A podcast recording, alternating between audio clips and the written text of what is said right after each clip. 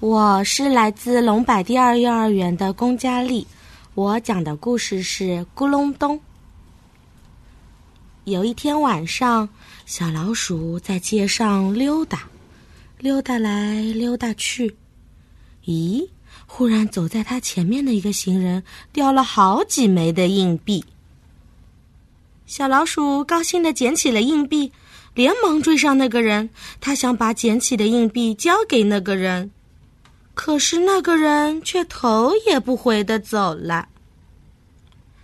小老鼠看见地上还有好几枚的硬币，他的心里想着：“哎呦，可真奇怪呀！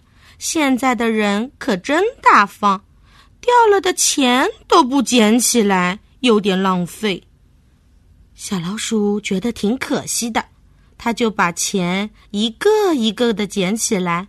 捡了好大一堆呢，小老鼠心想：“咦，我要拿着这些钱做什么呢？”哎呀，小老鼠拿着这些硬币也没有用呀。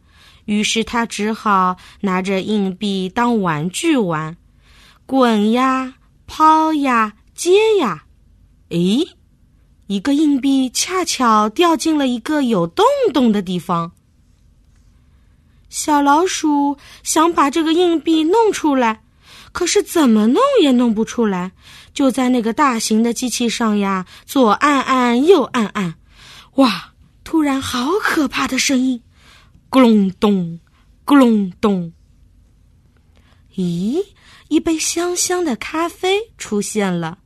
这个咕隆咚的大机器可真是神奇。